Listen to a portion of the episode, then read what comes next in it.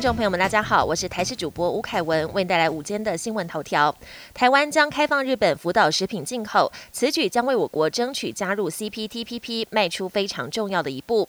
行政院早上也召开记者会，宣布三原则、三配套措施。三原则是回归科学检验，比国际标准更严格，为国人食安把关。三配套是从禁止特定地区进口改为禁止特定产品进口，针对具风险品项要求双证明。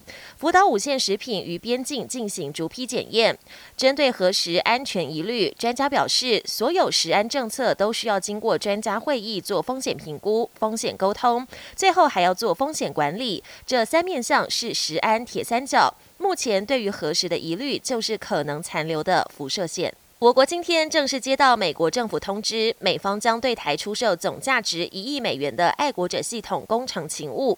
对此，外交部发声明感谢美国政府持续落实《台湾关系法》以及对台湾的安全承诺。国防部也表示，渴望在一个月后正式生效。这也是拜登政府任内第二度宣布的对台军售，也充分展现美国对台湾国防需求的高度重视。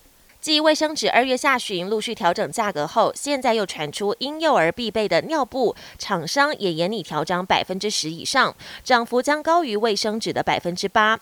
对育儿的父母来说，肯定是笔沉重负担。而居家用的清洁用品也正在酝酿涨价，涨幅从百分之五到百分之二十不等。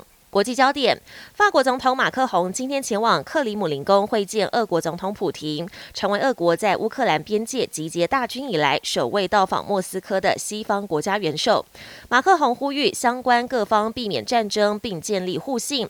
在此同时，德国总理肖兹走访美国，并在白宫会见拜登总统，打破外界对于德国立场亲俄的质疑。中国大陆疫情防控持续采取清零策略。广西与越南接壤的四百万人口城市百色市，因为日前一名从外地返乡的居民确诊，展开大规模筛检。两天下来，本土案例将近一百例，当中包括至少两例 Omicron。七号凌晨起实施全员居家隔离，全市不进不出，成为虎年中国第一个封城的城市。美国的冬季气候严寒，不少湖泊都结冰。俄亥俄州的伊利湖就是其中之一。日前有十八位民众在结冰的湖面上骑乘雪上摩托车，结果有一大块浮冰突然从湖面断裂，十八人就被困在浮冰上，所幸最后都幸运获救。